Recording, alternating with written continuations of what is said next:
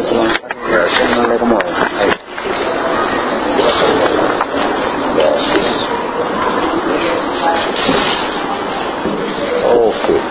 Hermanos, quería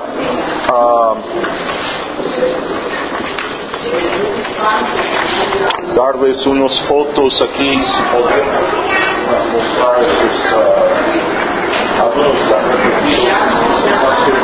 pasarlos allá atrás. Eso es la iglesia allá en México. Un servidor, mi esposa, empezamos la iglesia y no es fácil empezar una iglesia, hermanos. Yo estoy consciente de eso. Es, es difícil empezar una obra. Yo y mi esposa empezamos tocando puertas, ah, ganando almas y luego reunimos con la gente en una casa ah, de una de las personas que ganamos a Cristo y, ah, y empezamos poco a poco a crecer la iglesia. A mí me gusta hablar, el domingo pasado bautizamos más de 400 personas, nomás un solo domingo, pero cuando yo empecé la iglesia el primer año, nomás bautizamos cuatro personas en todo el año. Ok.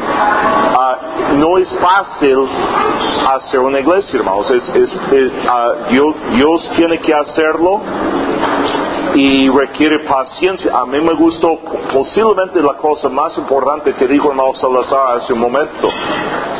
Es lo que él comentó. A veces cuando usted, hermanos, empieza una obra, usted va a ser el único saliendo ganar almas. Y ah, por mucho tiempo, yo y mi esposa éramos los únicos que salimos a ganar almas. Ahora mi esposa, por alguna razón, yo no sé por qué, pero casi siempre estaba embarazada.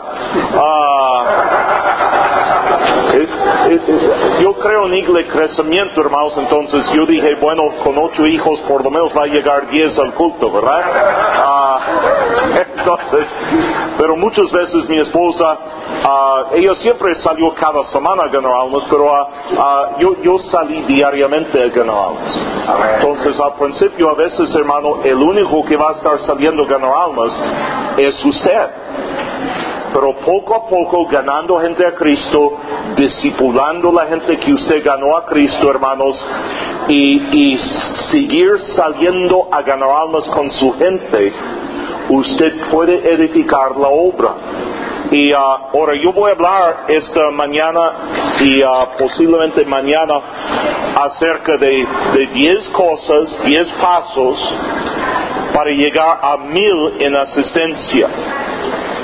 Ahora, yo prometo, hermano, cualquier pastor que practica esos 10 cosas, esos 10 pasos, en una forma constante, eso es clave, tiene que ser constante. Si usted está en una ciudad de 100 mil habitantes, usted puede tener mil en asistencia dentro de 10 a 15 años usted puede llegar a mil en asistencia. Ahora, ah, si usted es, si usted es más o menos bueno para predicar, ah, no tiene que ser un bueno, eh, tremendo orador, pero si usted es más o menos bueno para predicar, usted puede lograr a mil en asistencia dentro de 10 a 15 años. Si usted haga esos pasos en una ciudad más pequeña, como de 30 mil habitantes a 80 mil habitantes, usted puede lograr a 400 a 500 en asistencia y tener una iglesia firme. Ahora, ah, hay pastores, hermanos, yo no sé por qué, pero mienten acerca de su asistencia. Y yo no comprendo eso. De nada sirve eso. Ah, la, la verdad es, algún día frente al trono de Dios vamos a dar cuenta que estaba mintiendo. O sea, para- ¿de qué sirve echarme? Yo, yo fui hace años ah, con un amigo mío, hermano Luis Ramos, fuimos a una conferencia y el pastor dijo, ah, hoy tenemos siete mil en asistencia y, y, ah, y, hermanos, la verdad es, el auditorio nada más cabía 400 personas en el auditorio. Y ah, yo, yo contaba las, bueno, 500 cabían, había 450 en asistencia. Este hermano estaba diciendo, hoy, esta noche hay 7 mil personas aquí. Yo no, de, de nada sirve eso, hermanos. La verdad es, no- nosotros realmente queremos tener números reales y más que nada queremos ver a esta gente en el cielo algún día. Eso debería ser su gran motivo, su gran meta, que algún día esta gente va a estar en el cielo, alabando a Dios, glorificando a Dios. Pero le aseguro, si usted ponga en práctica esos diez pasos que vamos a mencionar hoy, ah, usted puede lograr mil en asistencia, una iglesia firme, a una iglesia que, que, que, se sostiene a, a sí mismo, una iglesia, nuestra iglesia no dependemos de ofrendas de los Estados Unidos. Nuestra iglesia es financiado con pesos mexicanos. Ah, nosotros ah, tenemos un promedio de ofrenda ah, de arriba de 100 mil, 120 mil pesos por semana allá en México y con eso hace la obra de la iglesia. Ahora yo recibo sostén de los Estados Unidos y con eso, e, eso estoy usando para financiar unas campañas de evangelismo. Lo usamos en el programa de radio, tenemos un programa de radio que predicamos eh, nos dicen que predicamos a cerca de 3 millones de personas cada semana en el radio. nosotros ah, tenemos 104 iglesias que han salido de la iglesia principal. Tenemos un colegio bíblico.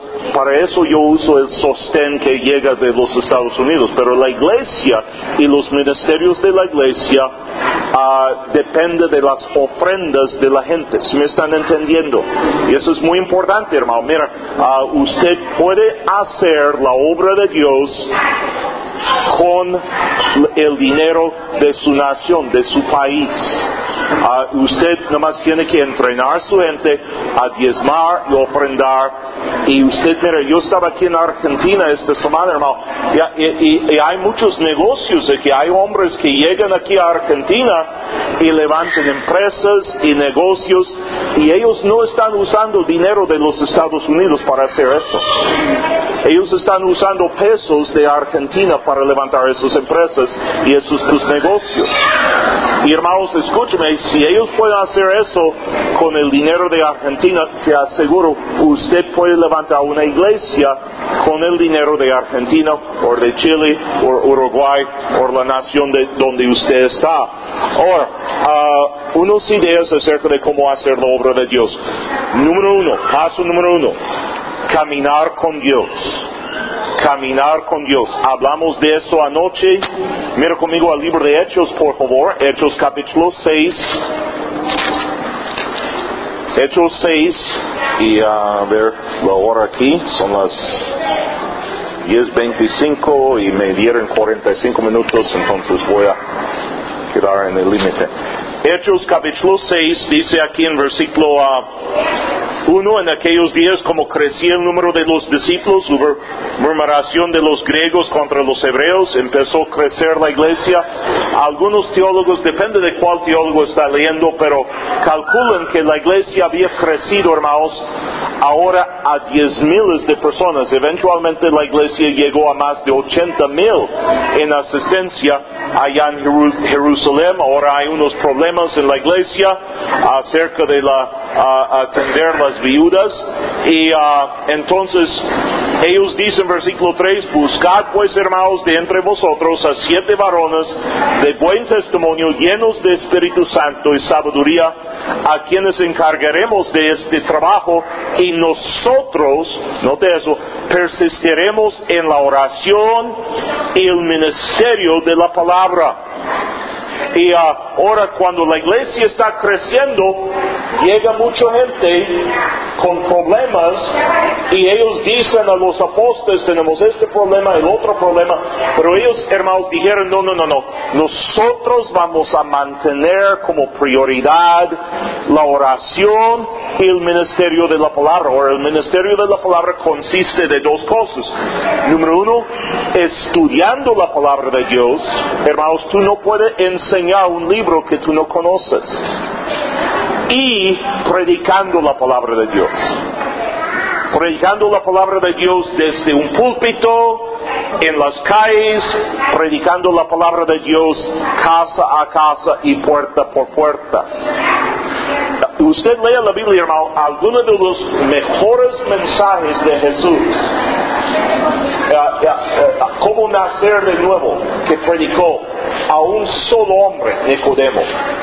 Predicó su mensaje del agua viva a una sola mujer. Si me están siguiendo. Y pastor, escúcheme, usted nunca va a predicar la palabra de Dios a miles de personas o cientos de personas hasta que usted aprende a disfrutar predicando a un solo persona. Si me están siguiendo, hermanos. Usted tiene que aprender. Yo recuerdo mi pastor, uh, Jack Hiles, él tenía una tremenda iglesia, como 20 mil en asistencia allá en Chicago. Y hermano Hiles, yo lo he visto predicar a miles y yo he visto mi pastor predicar a un grupito pequeño de gente y tiene el mismo ánimo y el mismo entusiasmo predicando a 20, 30 personas que él tenía cuando estaba predicando a 5 mil, 6 mil personas. Entonces, uh, uh, pero el ministerio de la palabra es primero estudiar la Biblia y luego predicarlo. Pero eso es prioridad. Tienes que poner eso como prioridad en su vida. Mira el libro de Jeremías capítulo 23, por favor. Jeremías capítulo 23. Dice el versículo 21. No envié yo a aquellos profetas, pero ellos corrían. No les hablé, mas ellos profetizaban. Ah, pero si ellos hubieran estado en mi secreto, habrían hecho oír mis palabras a mi pueblo y lo habrían hecho volver de, su mal camino y de la maldad de sus obras. Soy yo Dios de cerca, solamente dice Jehová, y no Dios desde muy lejos. Se ocultará a alguno, dice Jehová, en escondrijos que yo no lo vea. No lleno yo, dice Jehová, el cielo y la tierra. Yo he oído lo que aquellos profetas dijeron, profetizando mentira en mi nombre, diciendo, soñé, soñé. ¿Hasta cuándo estará eso en el corazón de los profetas que profetizan mentira en mi palabra, uh, uh, que pro, uh, el engaño de, de, su corazón? No piensan como hacen que mi pueblo se olvida de mi nombre con sus sueños, que cada uno cuenta a su compañero de modo que sus padres olvidaron de mi nombre por Baal. El profeta que tuviera un sueño, cuenta el sueño. Y aquel que fuera mi palabra, cuenta mi palabra verdadera. ¿Qué tiene que ver la con el trigo? Dice Jehová. No es mi palabra como fuego, dice Jehová, como martillo que quebranta la piedra. Ahora Dios está diciendo aquí a la gente de Israel que si sus profetas hubieran estado en su secreto, eh, eh, si hubieran caminado con Dios, eh, usted, pastor, necesita pasar tiempo todos los días en secreto. Dios. Uh, ayer antes de venir a, la conferencia, uh, me levanté temprano, yo estaba cansado, pero levanté a las 6 de la mañana, uh, yo fui ahí por el río Plata, allá en, en Buenos Aires, y estaba lloviendo, pero yo pasé como, como dos horas en oración en la mañana, el día de ayer, hermanos, es importante para usted estar solo con Dios por hoy en la mañana. Levanté temprano, uh, leí 15 capítulos de la Biblia, pasé un tiempo en oración. Hoy en la tarde voy a leer otros 10, uh, capítulos de la Biblia hoy en la tarde. Voy a pasar una hora y media más en oración. Pero no, todos los días usted tiene que tener tiempo para estar solo con Dios y caminar con Dios. Mantener eso como prioridad. Y luego predicar la palabra de Dios. Y él dice, mira, no preocupa por esos que predican sus sueños. Yo sé que aquí en América del Sur hay, a este grupo, no sé cómo los llaman, para de sufrir. Debe llamarlos para de pensar, ¿verdad? Gente que no leen la Biblia. Y, uh, pero hay esos grupos que predican sus sueños y sus revelaciones y sus visiones, hermano. Pero, pero te aseguro, hay gente que tiene hambre de conocer la verdad.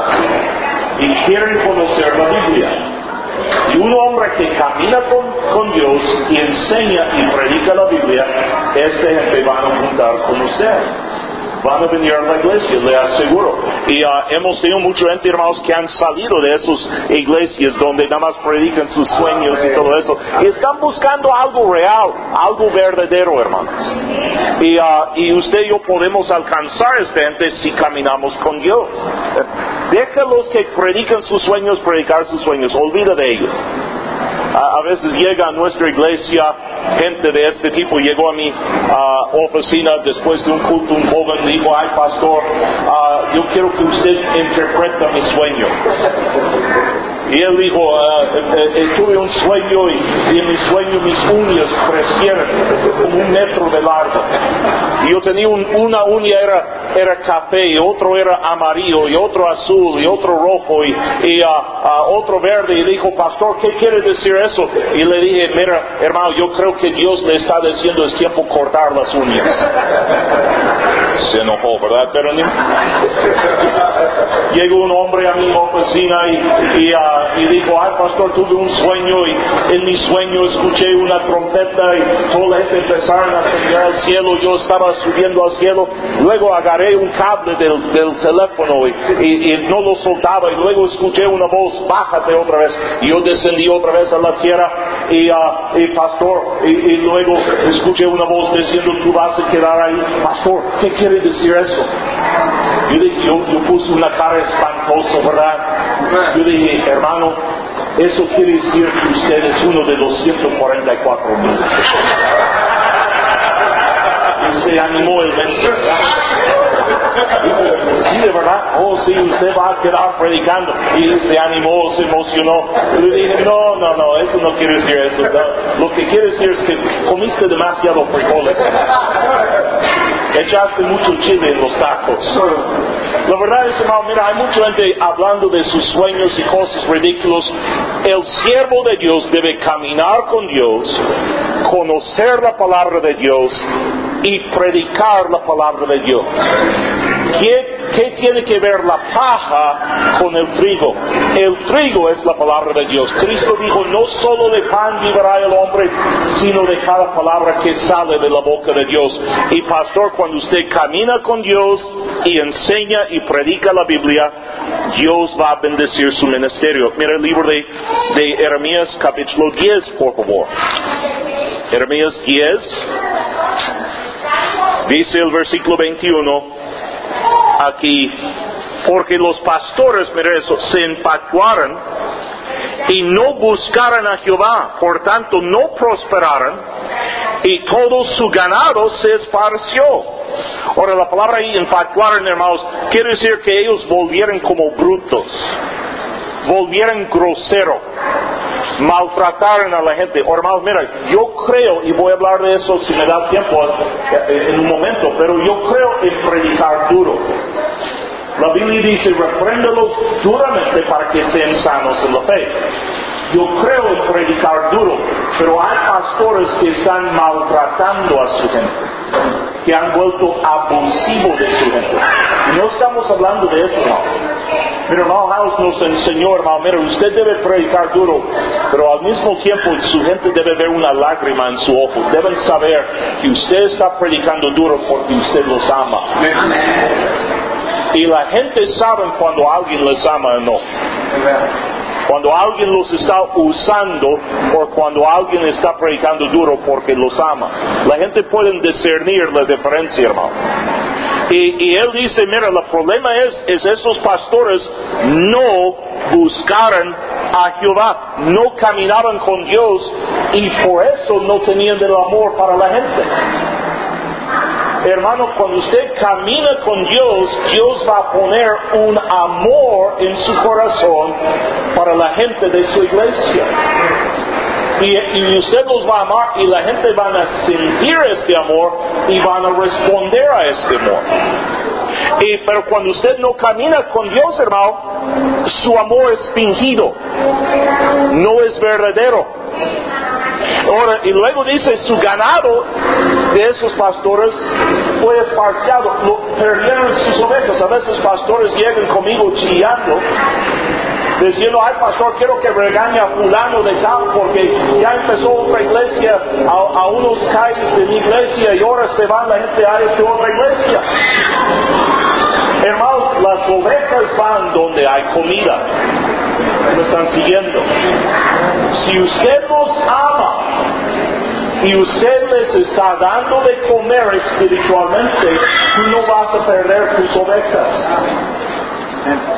Y si usted, hermano, mira, cuando usted llega al púlpito chillando y llorando y diciendo, ay, toda la gente se van de mi iglesia y todos se van con la otra iglesia, yo no comprendo eso, se, van. Hermano, lo único que usted está haciendo, usted está animando a los que han quedado también ir a la otra iglesia. Ellos están diciendo, hmm, ¿por qué se van? ¿Qué hay en la otra iglesia? No, lo que usted debe hacer, olvide de eso, siga predicando la palabra de Dios. Y siga ganando almas y Dios te va a bendecir. Pero el clave es caminar con Dios, uh, pasar uno o dos horas por día uh, en oración y caminando con Dios. Hermano Hiles nos dio una fórmula muy sencilla y muy bueno cuando usted está empezando su iglesia. Ahora, cuando yo, y mi esposa, antes que llegamos a 800 en asistencia, yo y mi esposa tuvimos rutas yo hacía una ruta, mi esposa hacía otra ruta con camionetas para recoger convertidos, traerlos a la iglesia, si me están siguiendo. Ahora, cuando pasamos 800 en la asistencia ya no era posible seguir haciendo eso y, uh, y, uh, uh, tuve que dedicarme a otras cosas. Pero, pero yo y mi esposa al principio estuvimos allá trayendo gente a iglesia, teniendo rutas y pero, pero hermano House nos enseñó, antes de llegar a 700, 800 en asistencia, una buena fórmula es cuatro horas por día caminando con Dios, estudiando tu Biblia y en oración, y cuatro horas por día visitando y ganando almas. Y si usted hace eso, hermano, mira, te aseguro su iglesia va a crecer cinco días la semana, cinco días la semana, yo recomiendo que sábado sea uno de los días, cuatro horas por día caminando con Dios y cuatro horas por día visitando, ganando almas. Y si usted hace eso, su iglesia va a crecer. Pero la prioridad es caminar con el Señor. Ahora, cuando usted camina con Dios, hermano, eso va a mantener un fuego en su corazón un ánimo en su corazón y hermanos, eso también va a mantener sus motivos puros. Debemos servir a Dios con los motivos que son correctos. El motivo para servir a Dios es que estamos buscando la honra y la gloria de Dios. Hermano, un pastor que está buscando su propia honra o gloria, esos son los pastores que van a estar echando mentiras sobre su asistencia, por ejemplo. Sus motivos están mal. Ah, mira conmigo el libro de Juan 15, por favor. Juan capítulo 15. Okay, this should end. Okay. Dice aquí a Jesús en versículo dice aquí, ya vosotros estáis limpios por la palabra que os he hablado. Permaneced en mí yo en vosotros, como el pámpano no puede llevar fruto por sí mismo. Si no permanece en la vid, así tampoco vosotros, si no permanecéis en mí. Yo soy la vid, vosotros los pámpanos, el que permanece en mí y yo en él, este lleva mucho fruto y porque separados de mí nada podéis hacer. Hermano Salazar mencionó eso en la, lección sobre ganar almas esta mañana, hermano. Eso es sin Dios. ahora no dice puede hacer poco, él dice nada puedes hacer. Nada. Nada que va a permanecer, nada que va a durar puedes hacer a menos que permanecemos en él. El que no permanece será echado fuera como pámpano y secará, se los recogen, los echen en el fuego. Todos, todos sabemos, hermanos, gente que han salido del ministerio desanimado o cayendo en pecado. Recuerda, él dijo, las palabras que os he hablado, esas palabras, hermanos, nos limpia. Ahora estáis limpios por la palabra que os he hablado. La Biblia nos, nos purifica, nos mantiene limpio y puro. Versículo 7, si permanecéis en mí, mis palabras permanecen en vosotros, pedid todo lo que queréis, os será hecho. Y en eso es glorificado mi Padre, en que llevéis mucho fruto y seas así mis discípulos. El razón que queremos llevar mucho fruto es para glorificar a Dios. Y no él dice, serás así mis discípulos. Hace años un hombre llegó a, mi oficina y era un hombre de dinero y llegó a la iglesia y, dijo, pastor, estoy ahora asistiendo a su iglesia, primero yo llego a ofrecer mis servicios, ah, yo tengo un don para discipular a la gente. Yo le dije, hermano, qué bueno, eso, es buenísimo. Ah, mira, el sábado que viene salimos a ganar almas, reunimos a diez y media de la mañana, salimos a ganar almas. Ahora estamos reuniendo a como dos mil personas cada semana a salir a ganar almas en las diferentes reuniones, pero el sábado es el día más importante.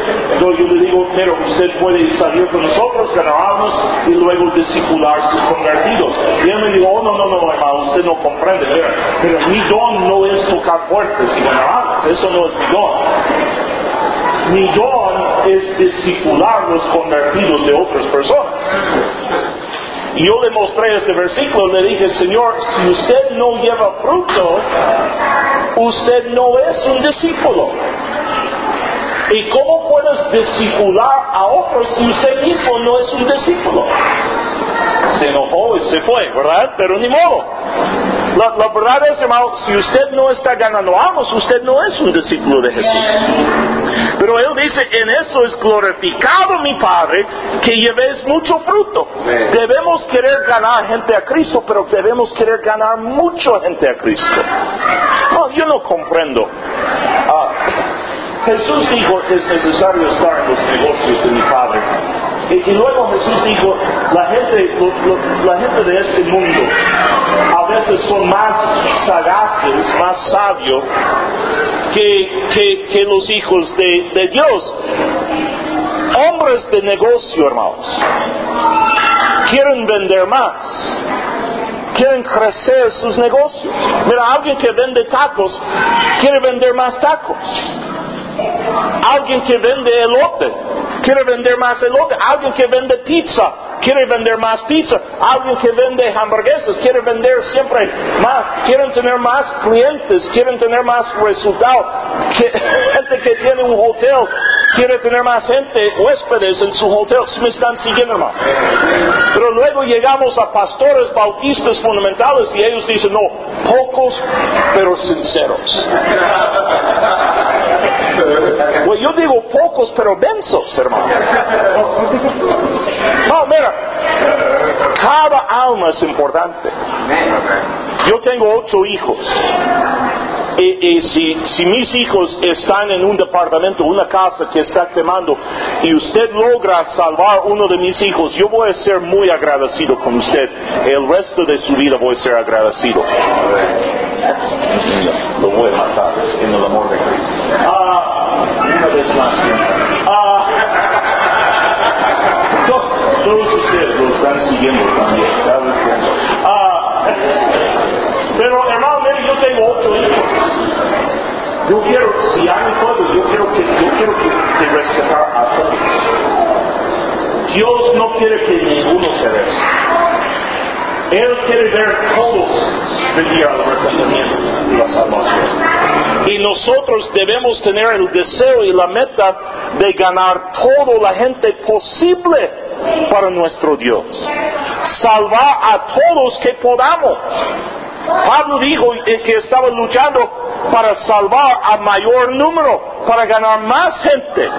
Y eso debería ser la meta. ¿Por qué? Para la honra y la gloria de Dios. Queremos ver mucha gente en el cielo alabando a nuestro Señor. Queremos ver mucha gente allá algún día glorificando su nombre. Y, eso debería ser la meta y el motivo de cada pastor. Hermano, mira, si eso es su meta, su motivo, entonces usted va a tener cuidado cuando explique el plan de salvación. Yo digo a nuestros ganadores de almas, eh, mira, ellos, ellos están ganando ahora un promedio de más de 20 mil personas por semana a Cristo. Pero yo digo a los ganadores de almas, hermanos, cuando usted habla con alguien, habla a esta persona como usted quisiera a alguien hablar a su propio padre, a su propio madre. ¿Me están siguiendo, hermano? Con cuidado, asegura que comprenden el plan de salvación. Tienen que comprender que son pecadores, que, que están condenados al infierno. Mira, hermano, yo era católico 18 años. Un católico está dispuesto a hacer una oración con usted. Y usted, ellos van a orar con usted, Cristo perdóname, Cristo sálvame, entra en mi corazón y dame la vida eterna. Y después de orar, usted les pregunta, ahora usted, cuando muera, ¿dónde va? Pues al cielo. Y, ah, usted oró, recibió a Cristo, y ellos dicen, sí, eso yo hago todos los días. Ellos no van a ser salvos, hermanos. La persona no puede ser salvo hasta que primero comprende que está condenado. ¿Se, me entiende? Entonces usted primero tiene que explicarles acerca del pecado y acerca de la paga del pecado. Si no esta persona, alguien que no, que no, está, que no sabe que está enfermo, no busca el doctor. Y la persona tiene que comprender, soy pecador, estoy condenado, si yo muero ahorita mismo yo voy al infierno y después explicarles que Cristo murió por ellos, pagó el precio del pecado y por fe en Él tiene vida eterna. Y luego, escúchame, cuando esta gente comprenden bien el plan de salvación, luego van a venir a la iglesia agradecidos. Van a ser agradecidos con Dios y van a ser agradecidos con usted por explicarles cómo ir al cielo y cómo escapar del infierno. Pero cuando ellos no comprenden el plan de salvación, hermanos, esta es la razón, razón que no tenemos fruto que permanezca. Pero yo digo a la gente, los ganadores de almas, queremos ver mucha gente salvo, pero queremos verlos de verdad en el cielo algún día. No queremos números nada más para tener números, hermanos. Queremos tener gran números que van a estar en el cielo alabando y glorificando a Dios. Creo que me están comprendiendo, hermanos. Y ahora, y, eso, hermanos, todo eso es controlado por nuestros motivos y eso depende de su caminar con Dios. Ahora, caminando con Dios va a aumentar su fe en Dios. Clama a mí y yo te responderé y te enseñaré cosas grandes y ocultas que tú no conoces. Entre más camina con Dios, más fe va a tener en Dios para hacer algo grande para Dios. Y luego, sígame, usted va a conocer la palabra de Dios y usted va a predicar con más poder después de haber caminado con Dios. Pero conmigo rápidamente el libro de Ezequiel, por favor. Ezequiel capítulo 3, escrito por mi buen amigo Ezequiel Salazar hace unos años. Ezequiel 3, versículo 3, dice Dios a Ezequiel, me dijo, hijo de hombre, alimenta tu vientre, llena tus entrañas de este rollo que te doy. Y lo comí y fue en mi boca dulce como miel. Y luego me dijo, hijo de hombre, ve, entra a la casa de Israel y habla a ellos con mis palabras. Y, él dice, mira, primero comes mi libro, luego vayas a predicarlo.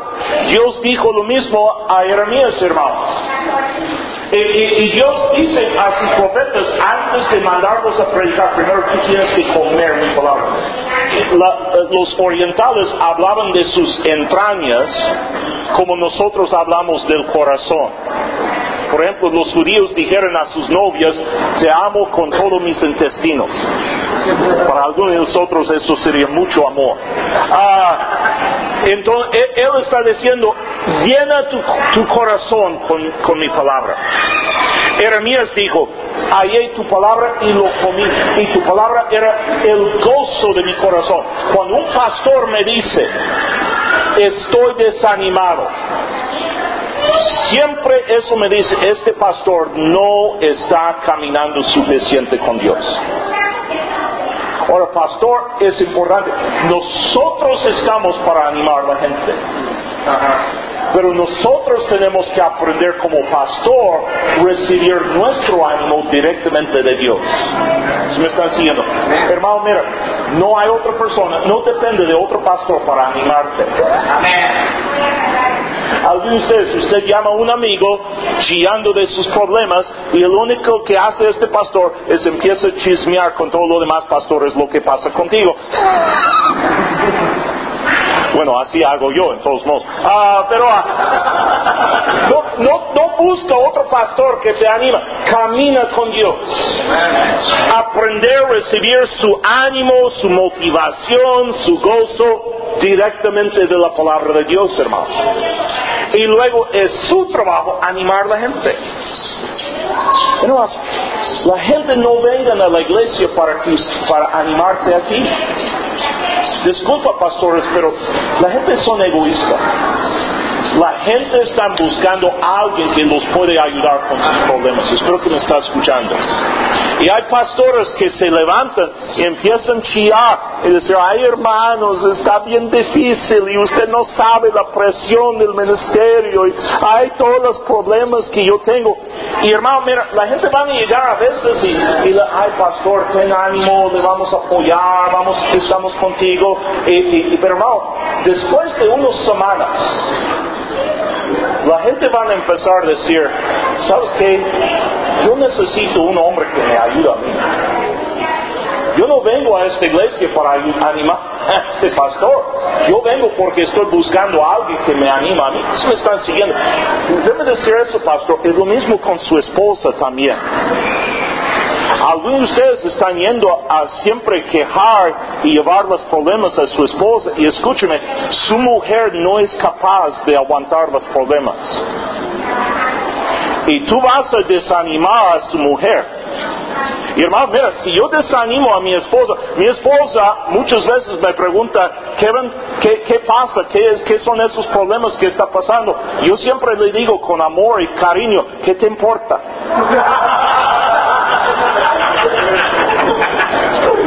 hermanos, mi esposa no está enterado de todos los problemas de la iglesia.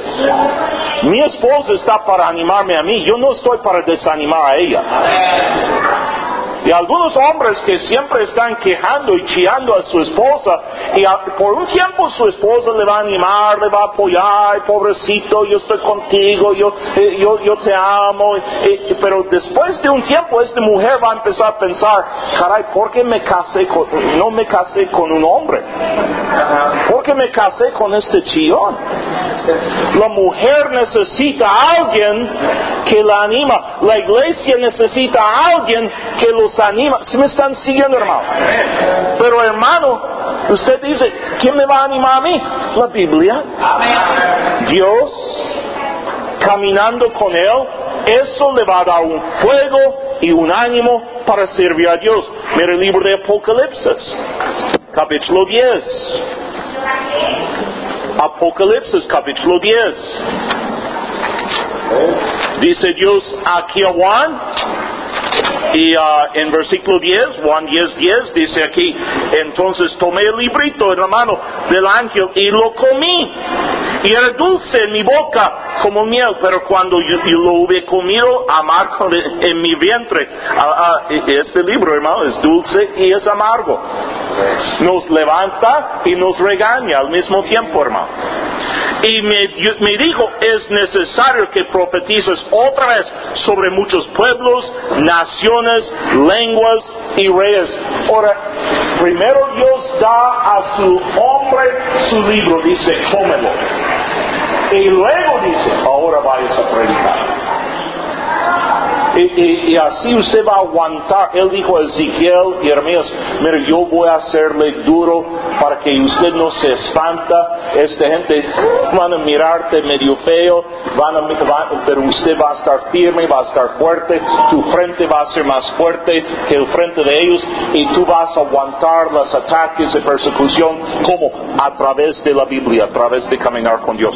Número dos, rápidamente, seguir ganando almas seguir ganando almas. Por déjame decirte, hermano, no todos que predican acerca de ganar almas lo hacen. Yo conozco pastores que predican acerca de ganar almas y ellos mismos no salgan a ganar almas. Tú necesitas seguir ganando almas.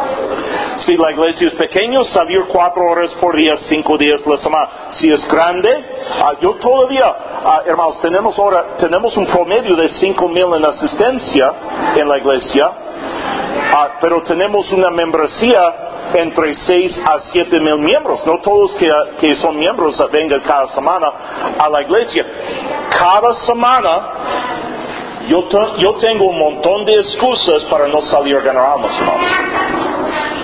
Con 6 mil, eh, entre 6 a 7 mil miembros, hermanos, hay bodas, hay funerales, hay, hay ah, ah, montones de gente pidiendo consejo y constantemente los sábados gente llega a veces llorando, a veces pastor estoy al punto de divorciar, tengo unos problemas en mi matrimonio y ah, pastor puedes hablar conmigo. Yo digo hermano sábado yo me dedico a ganar almas hermano. Si quieres hablar conmigo, venga mañana terminando el culto, te voy a hablar. Pero sábado y miércoles yo salgo a ganar almas. ¿Me están siguiendo? Eso es mi tiempo para salir a ganar almas. Yo, yo paso 12 horas por semana, yo dedico a ganar almas. Todavía, en- ahora, cuando la iglesia era más pequeña, yo hacía mucho más que eso, pero yo cada semana dedico 12 horas la semana a tocar puertas y ganar almas. ¿Sí, sí me explico? Y la gente le van a tratar de desviar. Pero hermano, escúchame, no hay nada, no hay nada que desanima más a su gente que cuando el pastor predica sobre ganar almas y luego él se queda en la oficina aconsejando y él no sabe ganar almas. Eso va, eso va a tumbar su espíritu, su entusiasmo de ganar almas. Pastor, tú tienes que salir con su gente a ganar almas. ¿Sí me están escuchando? Tienes que hacerlo. Y no permitir problemas a distraerte o quitarle de, de- de- de tocar puertas. Hay muchos pastores, hermanos, y los he visto, que luego quieren aconsejar, quieren hablar, hacen mandados, hacen otras cosas y echa a perder el espíritu de ganar almas en su iglesia. Usted ponga su horario de ganar almas con su gente, hermanos, y usted salga a tocar puertas con ellos. Y eso va a animar a su gente más que nada. Mira, 1 de Pedro, capítulo 5, por favor. 1 de Pedro, capítulo 5. Está aquí enseñando a Pedro acerca de los ancianos. Dice, ruego a los ancianos que están entre vosotros, yo anciano también. Mira, Pedro era misionero, pero también era pastor. Hay, misioneros, yo los amo, que Dios los bendiga, pero hay misioneros que yo conozco, hermanos, que, que nunca han levantado una iglesia, nunca han hecho nada, y ahora ellos quieren enseñar a otros cómo levantar una iglesia cuando ellos nunca lo han hecho. Dios me llamó a mí ser misionero, pero también me llamó ser pastor. ¿Y cómo yo puedo entrenar a mexicanos levantar iglesias cuando yo nunca he levantado una iglesia? Eso es ridículo. El pastor tiene que poner el ejemplo. Dice aquí, yo anciano también, dice aquí, apacentad la grey de Dios que está entre vosotros, cuidando de ella. No por fuerza, sino voluntariamente. No por ganancia deshonesta, sino con ánimo pronto. Si ven eso, seas animado usted. No, no estamos aquí para recibir, estamos para dar. Dice aquí, no como teniendo señorío sobre los que están a vuestro cuidado, sino siendo ejemplo a la grey. Pastor me dijo, no, es que los pastores no dan luz a ovejas, las ovejas dan luz a ovejas. Yo mando a la gente a ganar almas, pero yo me quedo aquí a, a orar por ellos. Eso es hipocresía, hermanos. Y déme decirte algo, pastor. Recuerda, tú también eres oveja. El buen pastor es Jesucristo. Tú también eres oveja. Hermano Salazar dijo hace un momento, hermano, razón que ganamos almas, hermano, no es porque somos pastores, es porque somos cristianos. Cada cristiano debe ganar almas. Y usted necesita ser un ejemplo. Eh, hermanos, eso va a mantener sus ilustraciones fresco. Espero que me explico bien, a, a veces mi español me falla. Pero, pero, uh, mire, cuando yo hablo el domingo, yo pongo ilustraciones. Yo no hablo de gente que yo gané a Cristo hace 20 años. Yo estoy hablando de gente que yo gané a Cristo la semana pasada. Si me están siguiendo.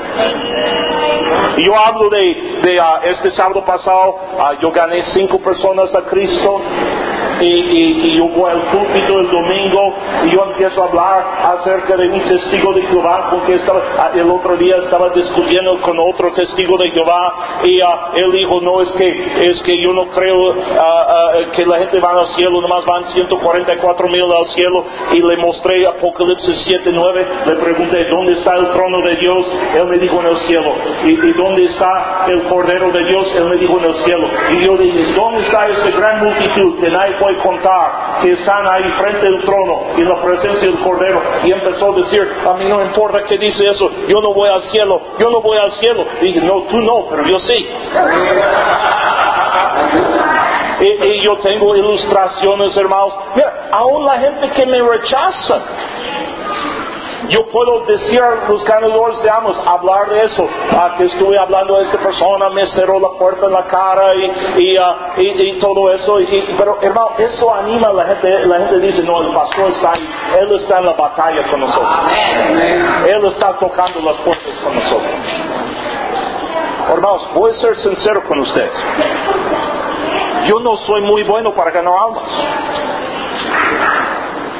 yo Toda mi familia ganan almas mejor que yo. Yo no soy muy bueno. Hace tiempo atrás, eh, mi hijo es tremendo, Joey es tremendo para ganar almas, es uno de mis hijos. Regresamos al coche después de ganar almas y, y uh, pregunté a Joey cómo le fue. Él dijo, papá, me fue bien, gané 21 personas, 21 personas a Cristo. 21. Dijo, sí, papá, estaba caminando por un calle, encontró un equipo de fútbol yendo a la cancha a jugar fútbol y paró el equipo, les habló de Cristo y recibieron a Cristo. Luego fue a otro calle y encontró el otro equipo yendo a la cancha. Y paró ellos y les habló de Cristo y recibieron a Cristo. Y luego me dijo, papá, ¿cómo le fue a ti? Pues yo gané uno, pero sincero. Hay gente en la iglesia que ganan muchos más almas que yo gano. Pero ellos saben que el pastor también nos acompaña. ¿Se me están siguiendo? Y, qué bueno, hermano. Mira, yo, yo, los felicito. Eh, hay gente que traiga. Yo tengo una hermana que, que, que, ha traído en días grandes hasta 100 visitantes a la iglesia. Ahora, yo no hago eso. Yo no puedo hacer eso. Yo los felicito, yo los animo y, su pastor sale a tocar puertas y ganar almas con ellos. Hermano, mira, tienes que hacerlo. Ah, mira conmigo a Santiago, por favor. Santiago capítulo 1. Santiago capítulo 1. Dice aquí versículo 21, por lo cual desechando toda inmundicia, abundancia de malicia, te recibid con mansedumbre la palabra implantar, la cual puede salvar vuestras almas. Santiago dice, mira, la Biblia no debe llegar a su oído, debe llegar a su corazón, recibirlo. Pero sed hacedores de la palabra, no tan solamente oidores, engañando a vosotros mismos, porque si alguno es oidor de la palabra, pero no hacedor de ella, este es semejante el hombre que considera en un espejo su rostro, porque él considera en sí mismo y se va, luego olvida como era, mas el que mira atentamente la perfecta ley de la libertad y persevera en ella, persevera en ella, no siendo oidor olvidadizo, sino hacedor de la obra, este será bienaventurado en lo que, ¿qué hermanos? Lo que hace. Pastor, hay que hacerlo. Algunos de ustedes, yo les amo con todo mi corazón, hermano, pero algunos de ustedes han venido a una conferencia de la Biblia y hoy en la mañana no has leído tu Biblia. Usted, usted no ha orado. O hermano, usted ha tenido tiempo para el chisme con otros pastores has tenido tiempo de comer, qué buenas. Anoche comimos una churrasco, se llama, riquísimo. Caray, yo, no, yo no sé, yo, creo que Argentina guarda las mejores vacas para Argentina, ¿verdad?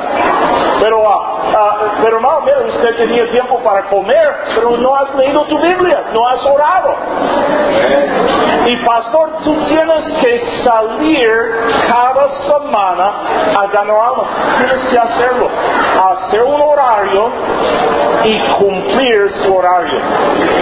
Hermano House nos dijo, deja que su horario sea su jefe. Mira conmigo Hechos, tengo, tengo un minuto más según mi reloj.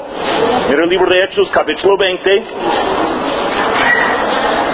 Hechos 20.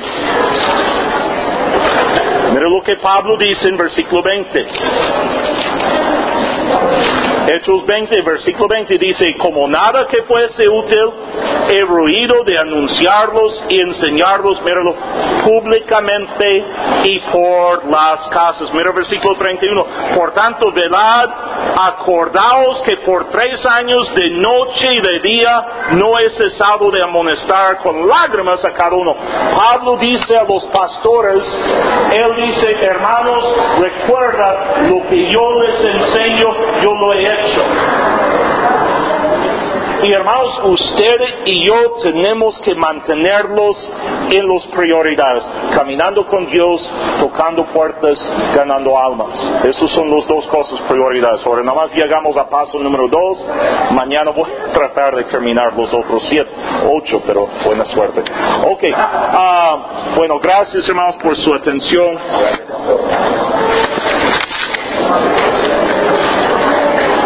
Yo sé, algunos han venido desde muy lejos, me estaban platicando, hermano Salazar, algunos de ellos han viajado más de dos mil kilómetros para venir a la conferencia. Es increíble, es increíble. Gracias por su atención.